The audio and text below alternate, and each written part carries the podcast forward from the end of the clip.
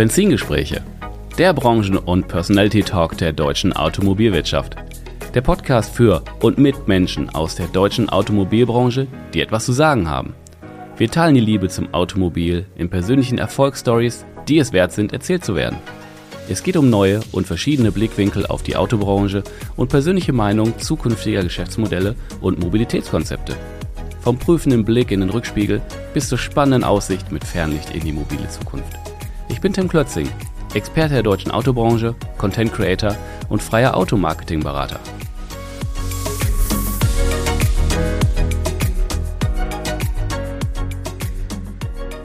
Bevor es nun losgeht, ein kurzer Boxenstopp bei meinem starken Partner eMobilio.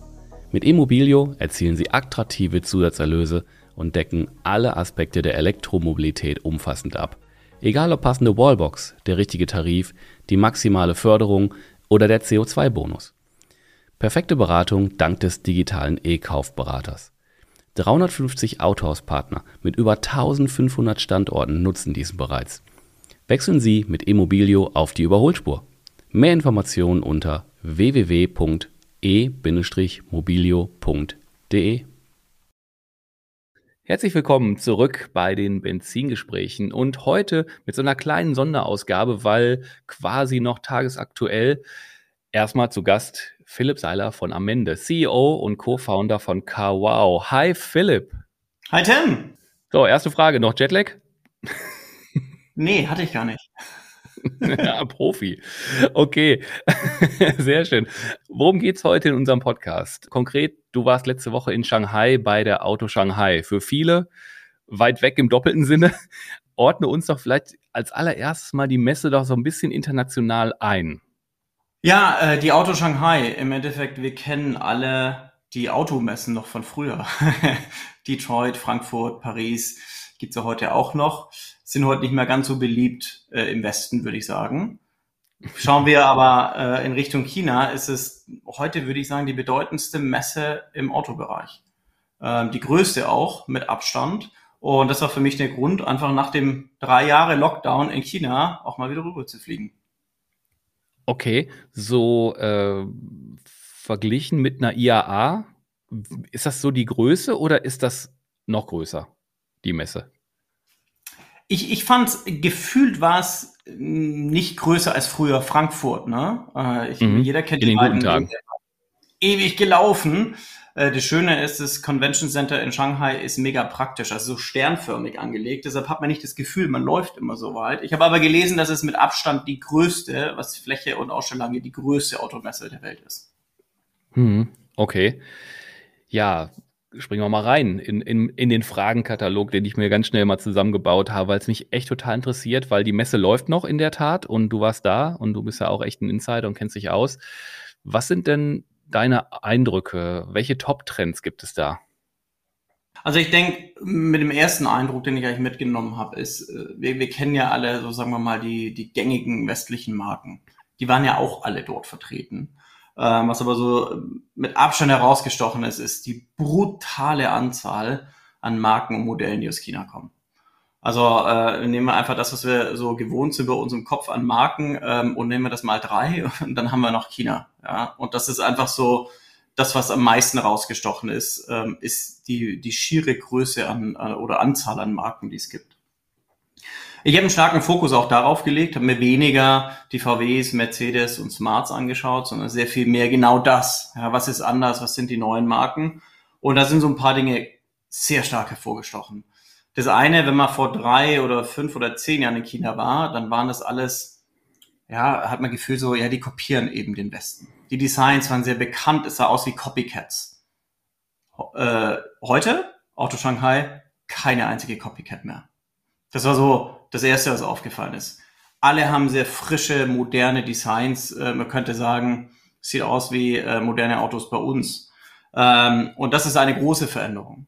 Die andere Riesenveränderung gegenüber früher in China ist, wenn man in die Fahrzeuge reinsitzt, die Qualität hat enorm zugenommen. Eine enorm hohe Qualitätsanmutung, hochwertige ähm, Materialien, die sie verwenden. Und natürlich noch eins, großer Unterschied zu uns, absoluter Fokus auf Entertainment. Also die Autos sind gefühlt voll mit Screens. Ähm, und wenn wir, wenn wir staunen über einen Tesla Screen, wow, der ist ja groß, ähm, dann sage ich, äh, ist so Mindeststandard, Mind äh, Mindestanforderungen in China. ähm, teilweise zwei, drei Screens, teilweise in der, ähm, ich sag mal, Sonnenblende in Screen drin. Ja? Und also wirklich innovativ, weil alles ist darauf ausgelegt, die, äh, ja, die Passagiere zu, mitzunehmen und das äh, Reisen so angenehm wie möglich zu machen. Und mhm. weiterer Trend für China spezifisch, alle haben über autonomes Fahren gesprochen. Autonomes Fahren mhm. in China, was natürlich ein neues Öko Ökosystem ist. Äh, weniger relevant jetzt, was sie in Westen bringen wollen, aber sehr, sehr wichtig in China. Und was haben wir noch? Final, ich, ich, ich glaube, was, was auch ganz klar wurde in China, ist, wie wichtig Komfort ist. Also äh, es ist alles an den, an, an den Passagieren ausgerichtet. Ich habe schon gesagt, im Infotainment kann man die Screens drehen. Ja, man kann dann eben den Mittelscreen auch auf den Beifahrer drehen, dass er einen Film anschauen kann. Ähm, mhm. Aber auch die Sitze haben eigentlich alle Massagefunktionen, alle Lüftung, sind sehr viel mehr darauf ausgelegt, dass man sich auch ausruhen kann im Auto, wenn man nicht fährt. Und das sind eigentlich so Dinge, ähm, die einfach anders sind vom User. Geht, geht das schon, wenn ich kurz unterbrechen darf, geht das schon so ein bisschen auch in die Denke, Service as a, nicht Software as a Service, sondern so diese Services on Demand, die man dazu buchen kann, dass die Fahrzeuge wahrscheinlich voll ausgestattet daherkommen, Massagesitze und sowas alles, wo man dann softwaretechnisch das zubuchen kann, weil es ist ja auch so ein, hört man bei Audi schon, dass sie sowas vorbereiten und planen oder kommen diese Fahrzeuge einfach, ich sag mal, fett ausgestattet schon daher in, in China?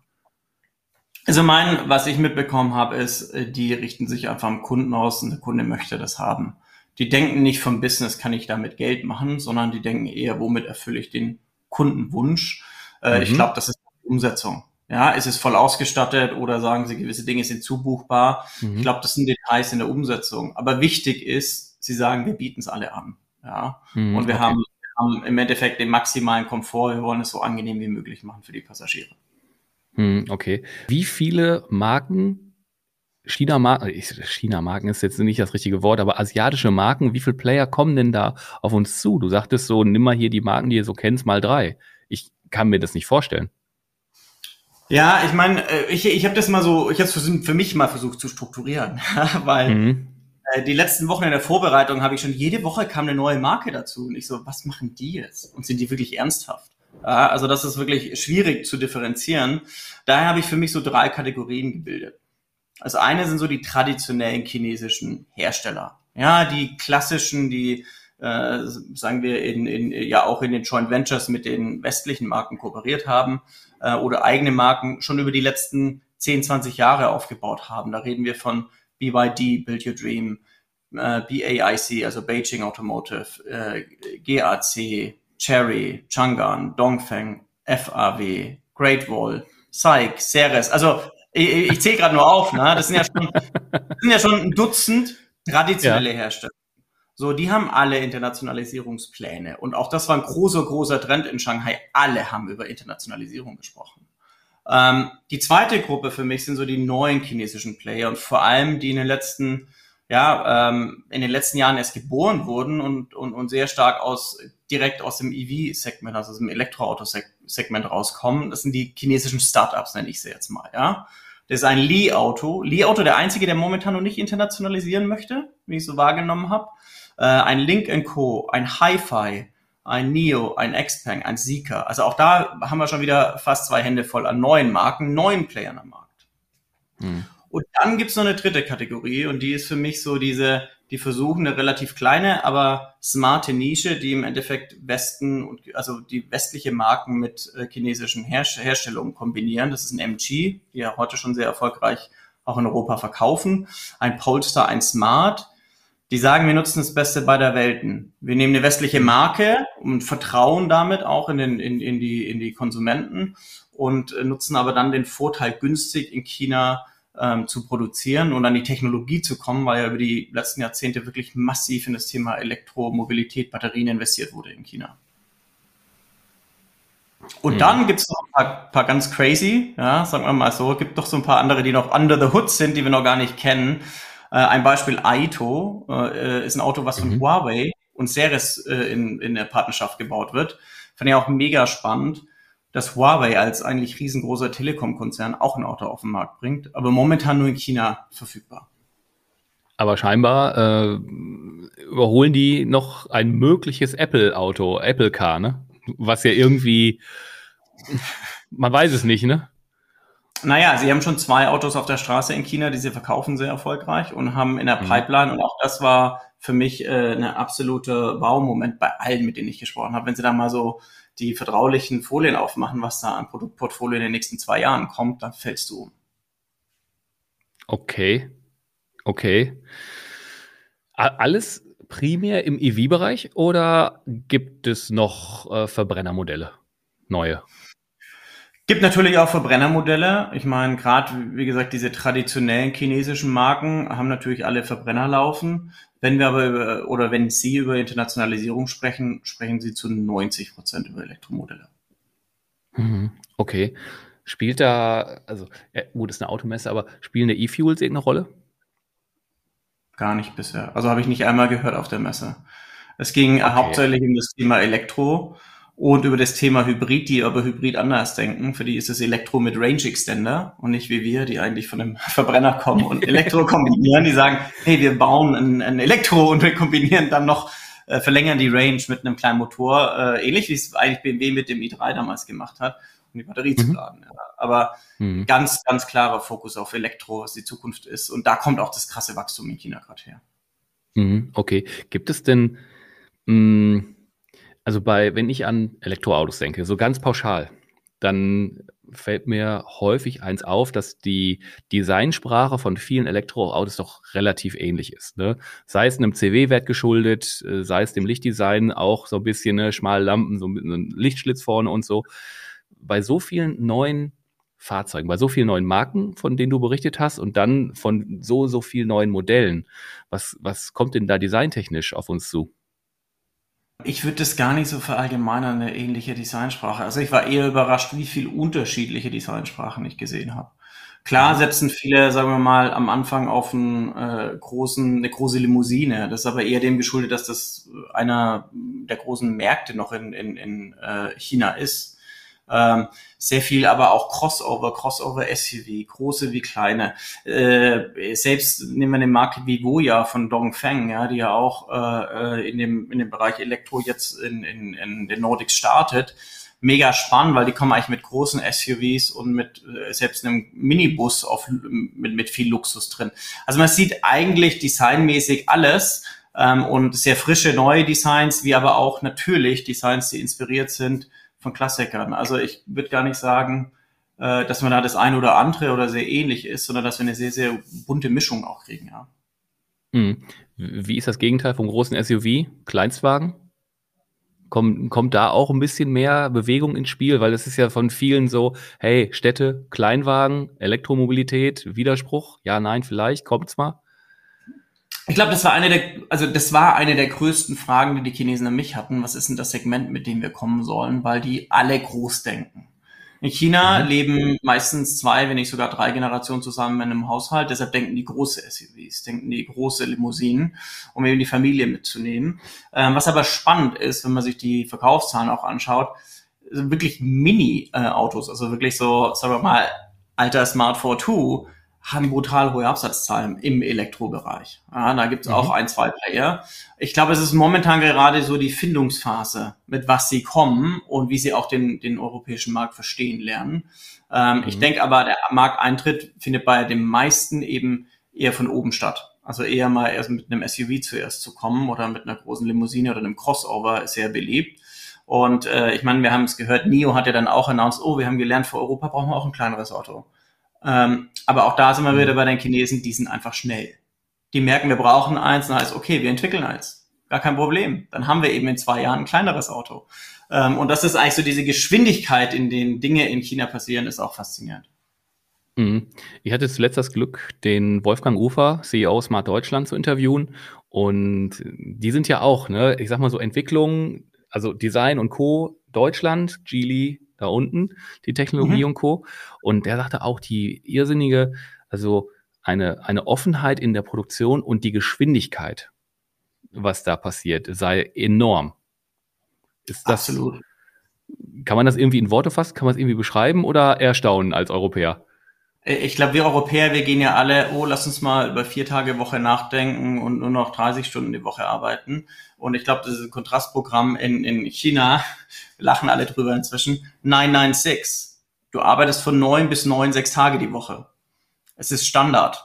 Also es ist einfach ein okay. ganz anderer Drive dort, viel zu arbeiten und viel zu erreichen. Also es ist ein ganz anderer Wille dort, ähm, erfolgreich mhm. zu sein, nach vorne zu kommen. Ich glaube, das ist eins, was, was schon eigentlich für Bild, verbildlicht, was für, ein, was für Ambitionen dahinter sind. Die arbeiten wahnsinnig hart. Ähm, und sind sehr, sehr flexibel.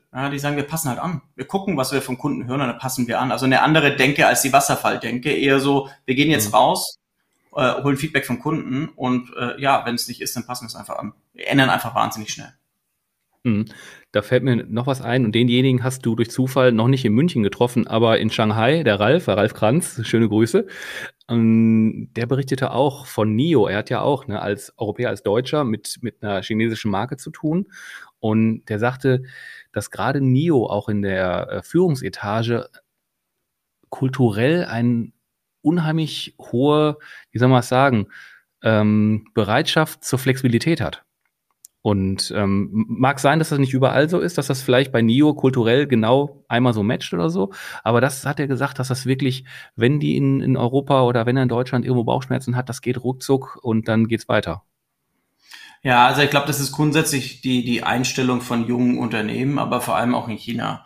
Wenn du wieder zurück zu meiner Segmentierung gehst, das ist genau dieses Segment der ähm, Auto-Startups, würde ich sagen. Ja, das sind die Neos, die Xpangs, die Seekers, die einfach super flexibel und schnell denken. Die sehen sich auch nicht als traditionelle Autohersteller. Die sehen sich auch wirklich als Tech-Unternehmen und als, als Startup sozusagen. Und äh, auch da großer Unterschied im Erlebnis, die zu treffen äh, top ausgebildete, internationales Management, sehr flexibel, sehr offen. Äh, treffen wir die traditionellen, ist so ein bisschen wie wenn man bei uns die traditionellen Marken trifft. Ja, da war Englisch teilweise schon Top-Ebene echte Herausforderung. Ähm, mhm. Und die sind auch schnell und flexibel, aber doch noch viel, viel hierarchischer getrieben. Mhm, okay. Ich wollte noch mal noch ein bisschen zurück zum, zum Produkt Auto. Du hast gesagt, Entertainment, super viele Screens. Du hast im Vorgespräch auch gesagt, so starke Softwareintegration. Ist da ein anderes Level, der, ja, dass man das Auto vielleicht dann noch näher an den Kunden bringt, neben dem rein Beförderungsmittel? Eine Denke? Ja, also ich glaube, ich glaube, da spielt auch so ein bisschen der Kontext eine Rolle. Ja, ähm, und vielleicht hier auch mal so ein bisschen ausbrechen aus Auto. Wenn man sich in China bewegt, ist das alles digital. Und es ist so viel digitaler, dass man sich eigentlich schon gar nicht mehr bewegen kann, wenn man nicht in dem digitalen Ökosystem drin ist. Ähm, ja, mhm. also ich kann mir nicht mehr, mehr ein U-Bahn-Ticket kaufen mit einer Kreditkarte oder Bar, sondern es geht nur über deren Payment Solutions und es wird eigentlich alles digital abgewickelt. Und ähm, da denken eben die chinesischen Hersteller sehr viel mehr vom Kunden. Es ist eine Erwartung, dass du einfach voll integriert bist. Es ist eine Erwartung, dass ich alles, was ich auf meinem Telefon habe, auch in meinem Auto habe. Das ist eine Erwartung, dass ich dort meine Filme anschauen kann, dass ich dort im Internet surfen kann. Es ist nicht wie bei uns, wo das so nach und nach reinkommt, sondern die denken dig digital first inzwischen. Und äh, daher denke ich, kommt natürlich auch dieser massive Treiber im Auto sehr viel mehr anzubieten. Ich glaube, die große Herausforderung wird werden, wie übersetzen Sie das in die westliche Digitalwelt? Ja, weil es ja komplett andere Anbieter sind, vom Browsing über Video, über alles, alle, alles andere Anbieter, so wie wir, äh, äh, sagen wir mal, Deutschen äh, uns schwer getan haben, in die chinesischen Ökosysteme zu kommen, ähm, wird das natürlich für die auch eine Herausforderung werden. Wie übersetzen sie das? Ähm, und es fängt schon an mit der Sprachsteuerung, die muss dann eben auch Deutsch können. Und Sprachsteuerung ist nicht wie bei uns ein paar Features, sondern alles. Also die lassen die Fensterheber damit runter, die machen den Massagesitz damit an. Es wird eigentlich bei jedem Hersteller, habe ich das erlebt, alles über Sprache gesteuert. Mhm. Okay, ja, krass. Noch ein Punkt, den ich nochmal rauspicken wollte, autonomes Fahren, hast du vorhin auch so gesagt, dass das ein trending Topic ist, nehmen wir es mal so. Wie weit äh, sind die denn da konkret? Oder ist es noch so, ja, wir gucken mal? Also wenn man alleine die Hardware schaut, sind die meisten Autos mit LIDAR-System ausgestattet, ähm, äh, sind äh, im Endeffekt auf dem neuesten Stand der Technik. Ich glaube, was die für einen Vorteil haben in China, ist halt wiederum ähm, die Offenheit der Regierung, äh, sowas schnell umzusetzen. Da sind wir auch wieder bei Offenheit und Schnelligkeit. Und allen ist aber bewusst, dass sie das nach Europa wahrscheinlich erstmal nicht bringen werden, weil die Gesetze das gar nicht erlauben. Ja, dass autonomes Fahren Sicherheit sehr viel schwieriger in Europa ist. Aber in China haben die einen Anspruch, sehr schnell auf Level 3 und 4 zu kommen.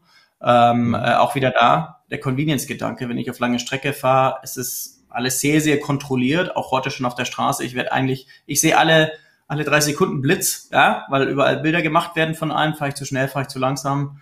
Es ist ja alles voll kontrolliert. Und da glaube ich, dass die deutlich schneller vorangehen werden, weil, wie gesagt, die Regierung ist auch einfach pusht. Hm, okay. Okay, was hast du denn noch so Tolles erzählt vorhin? Announcement Internationalisierung. Sollte sich der europäische und deutsche Markt warm anziehen? Absolut. okay. Also, ich hätte Angst, wenn ich ein europäischer oder westlicher Hersteller wäre, vor allem im Vol Volumensegment. Ja. Ich glaube, was mich schon, schon echt beeindruckt hat, so von vielen wusste man ja schon, die haben Internationalisierungswillen. Ähm, äh, nehmen wir eine, eine Firma wie Cherry, äh, traditioneller chinesischer Hersteller, hat schon vor Jahren in Frankfurt ein R&D Center aufgebaut. Haben eine eigene Marke für Europa entwickelt. Also die haben ein, ein Ready Product, Crash-Tests, alles schon gemacht. Ähm, und äh, also auch massive Invests, die da rein sind. Und die produzieren einfach mit einem brutalen Kostenvorteil in China. Plus sie haben Zugang zu Ressourcen, weil die Regierung sich sehr früh äh, eben Ressourcen für Batterietechnologie und in Batterietechnologie auch führend ist.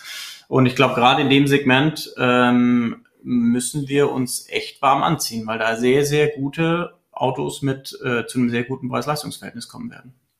Hm. Ja, ist dann natürlich immer noch so die Frage, ich, ich wollte schon so fragen, was glaubst du, wie viel Prozent so chinesische oder asiatische Marken in, in, in zwei, drei Jahren im deutschen Markt haben könnten? Das ist natürlich super Glaskugel. Hm. Aber die Nutzer müssen es ja kaufen. Und jetzt gerade deutsche Nutzer sind ja nicht alle durchweg, die warten ja nicht drauf, dass sie endlich den, oh, wer hat das denn letztens gesagt? Oh, das war lustig. Das war auf einer Tagung der Hannes Brachert. Als, ich glaube, der mhm. kommt ja aus dem, aus dem Ländle, ne? Irgendwo aus dem Schwaben. Der sagte, ja, das ist ja bei uns ticken die Uhren ja anders, wenn mein Nachbar Mercedes fährt und ich mit, mit so einem chinesischen Auto um die Ecke komme, was mit vielleicht genau alle, alles kann und besser ist und so. Es muss ja mindestens 7000 Euro weniger gekauft, gekostet haben, damit ich es meinem Nachbarn erklären kann. Eigentlich eine lustige Anekdote so, ne? Wie nimmt der deutsche Kunde oder Europäer das an? Also spannend ist, wir haben erst, erst letztens eine Umfrage gemacht, auch über alle Märkte, also in, in, in England, Deutschland und in Spanien, um äh, mal unsere User auf der Plattform zu fragen, die auf der Suche nach einem mhm. Neuwagen sind, gerade auch Autos anschauen und vergleichen, wie offen äh, seid ihr denn den chinesischen Marken gegenüber? Und ich war mega überrascht. Ne? 30 Prozent sagen direkt total offen. Ähm, und äh, dann fragen wir auch ja, äh, was sind denn äh, so die Gründe der, also was, was wären Features oder eben Vorteile, die gegeben sein müssen? Ähm, und eins ist schon klar, am Ende ist es das Preis-Leistungs-Verhältnis. Wenn ich ein Auto ähm, für ein Elektroauto ähm, zu einem akzeptablen Preis unter all meinen Wettbewerbern in Europa kriegen kann, dann ist das ein Argument in dem Segment. Ja? Denken wir Premium, glaube ich, wird es deutlich schwieriger werden. Wir wissen ja auch, wie sich ein Lexus oder andere Marken in Deutschland schon immer schwer getan haben. Mhm. Ähm, aber äh, wenn ich hier wie Neo ähm, oder, oder andere eben mit ähm, einem anderen Ansatz, mit Battery Swapping, Community und mit wirklich einem komplett neuen Gedanken überzeugen kann, kann das auch funktionieren. Mhm. Ja? Ich glaube, mhm. was, was wir inzwischen echt äh, in den Hintergrund stellen können, ist, ist kein Bedenken mehr über Qualität, was ja früher immer die Bedenken waren von Autos, die aus dem Ausland kommen. Ja? Mhm, Qualität vor allem in der Elektromobilität ist kein Argument mehr. Ja? Die kommen alle, haben ihre Hausaufgaben gemacht, haben ihre Crashtests gemacht, sind alle super safe ähm, es ist höchstens noch die Frage, und das haben wir auch äh, schon in den letzten Monaten gelernt, After Sales. Wo kriege ich mein After Sales? Wo ist mein Händler? Also es wird schon äh, diejenigen, die das schaffen, mit den richtigen Partnern am Markt zu sein, äh, werden eine höhere Chance haben zu gewinnen, ähm, als die, ähm, die eben kein flächendeckendes Netz haben. Hm. Ähm eine, eine, eine naive Frage, ich müsste es eigentlich besser wissen. Das Battery Swap von NIO, ist das eine Technologie, die nur NIO hat oder kommen andere auch mit einem ähnlichen Ansatz oder möglicherweise auch einem gescherten Ökosystem von NIO? Ich habe es bisher nicht von NIO gehört auch, in der Tat. Ich glaube Also ich habe auch ich kein, kein, kein, anderer Player mhm. hat darüber gesprochen. Äh, es mhm. war bisher schon ein USP ja. von NIO. Ich bin da ehrlich gesagt ein bisschen traurig, ähm, weil ich finde den Ansatz echt cool. Ich durfte es erleben in, in Berlin in so einem geschlossenen Swapping Station und es, es ist ja, wenn ich jetzt sage, geiler als tanken, bitte versteht es nicht falsch, ich finde tanken nicht geil. Ähm, aber es ist ja noch, du, du fährst dahin, das Auto fährt dich allein da rein, ich glaube vier Minuten 36 hat es bei mir gedauert, dann kannst du rausfahren und weiter. Also wie geil ist das denn? Aber also es wäre toll, wenn das in die Breite ginge, aber ist nur meine, meine zwei Cent zu dem Thema. Mal die andere Frage, was mich auch teilweise echt ähm, überrascht hat, ist mit was für Leistungsdaten die kommen. Ne? Also mit was für Reichweiten und was für mhm. Ladegeschwindigkeiten. Und ich glaube, dort wird ja die Entwicklung auch nicht aufhören. Erzähl. Ja, ja, was, und wenn was, wir was, mit Reichweiten von 600, 700 Kilometern äh, über Reichweiten von 600, 700 Kilometern sprechen und wirklich äh, dann auch in den Bereich kommen, in 15 Minuten äh, von 20 auf 80 Prozent aufladen, ähm, dann ist das auch nicht mehr so eine große Hürde. Also ich glaube, es gibt verschiedene Wege. Ich finde Neo als ein Beispiel mega spannend, aber wenn ich schaffe, als Hersteller auch schneller meine, meine Ladegeschwindigkeit zu erhöhen und meine, mhm. äh, auch meine, meine Reichweite zu erhöhen, dann wird es immer weniger ein Problem werden. Und parallel wird ja auch die Infrastruktur ausgebaut. Also das sind schon verschiedene Faktoren, die da zusammenkommen. Mhm, ja, absolut. Mm, was bedeutet das denn? Äh, du bist ja, ne? Kawau. Was bedeutet das denn für euch? Naja, für uns bedeutet es erstmal, äh, warum es mich so fasziniert ist, ist, wir können Kunden mehr Auswahl anbieten. Ja, mhm. und alles, was für den Kunden gut ist, ist, ist woran wir uns auch orientieren. Mehr Auswahl, äh, vor allem im Elektrobereich, mehr Varietät ist gut. Ja, Wer am Ende davon überlebt oder nicht, bleibt in die Sterne geschrieben. Aber ich glaube, äh, aus Kundensicht ist es erstmal sehr, sehr gut, wenn es viele neue Play Player gibt, weil Wettbewerb belebt das Geschäft verbessert mhm. normal auch über die Zeit natürlich die Produkte und die Performance der Produkte. Und das war für mich auch ein Ansatz, wo ich gesagt habe, muss ich sehen ähm, und ähm, will ich sehen. Ähm, und auf der anderen Seite für uns natürlich auch ein gutes Geschäft, weil wir neue Marken haben bekanntlich keine Bekanntheit in dem Markt und müssen erstmal viel in Media und Marketing investieren. Und das ist ja auch ein sehr, sehr stark wachsender Bereich bei uns, äh, was natürlich auch äh, gewisse Synergien hat mit neuen Marken, die am Markt kommen. Mhm. Ja, super spannend auf jeden Fall. Hast du denn sonst noch, wenn du so die, die, du glaubst, ich glaube, du warst eine knappe Woche da, Dinge jetzt aus der Messe oder aus dem Umfeld von der Reise, so Dinge, wo, die du mitgenommen hast, die, die so in Resonanz mit dir gehen, wo du sagst so, wow, das, das hat mich beeindruckt? Positiv wie auch negativ vielleicht?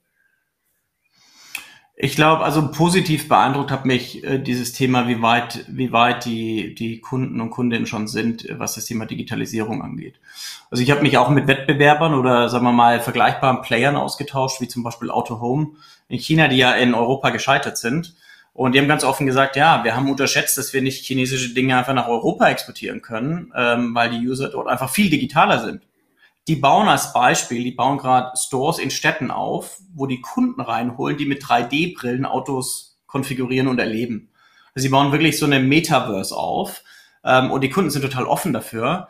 Ich sehe den deutschen Neuwagenkäufer mit mit der 50 männlich nicht in äh, so einen Pop-up-Store in der Stadt gehen, eine 3D-Brille aufzusetzen, sagen, ich probiere jetzt mal verschiedene Autos aus und fahre die Probe virtuell. Ja, mhm. also ich glaube, da sieht man einfach, das hat mich fasziniert, wie weit die Kunden da sind, wie offen die gegenüber digital sind und Gamifizierung äh, versus wo wir halt stehen. Also sie sind wirklich dort deutlich, deutlich weiterentwickelt.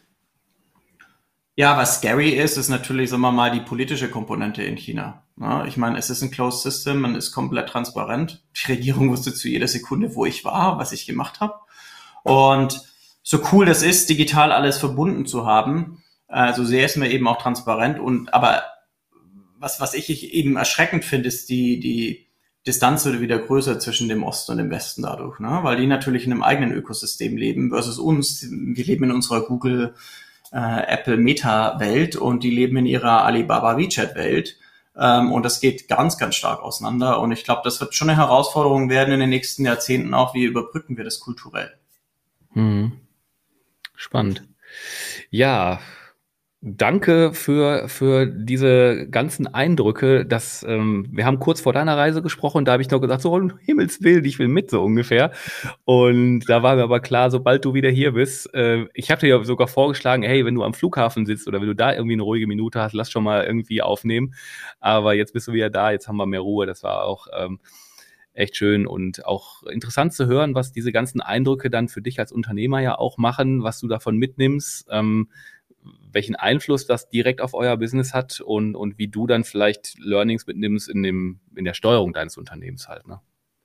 Absolut, absolut. Also war, war eine, eine, eine mega, mega lehrreiche Woche auch und mega spannend einfach zu sehen, was da mhm. alles passiert und wie es die, wie es die Branche auch vorantreibt, ja. Ich äh, habe da so ein Gefühl, irgendwann werde ich nicht sagen, hups, du fährst da hin, ich nämlich auch dann. dann machen wir das zusammen. Ganz genau. Ja, super. Du, ganz lieben Dank, dass du uns so schnell hier äh, Rede und Antwort gestanden bist und deine, deine Erfahrung mit uns geteilt hast, weil das ist echt wertvoll und ähm, ich finde, das gehört so in die Breite, dass alle ähm, mal grob wissen, was da los ist. Ich danke dir, Tim. Hat mich total gefreut. Alright. Ja, damit sind wir dann heute mit der Podcast-Ausgabe am Ende und super vielen Dank fürs Zuhören. Ich hoffe, es hat euch gefallen und bald geht's auch weiter. Der Philipp und ich sagen Tschüss. Ciao.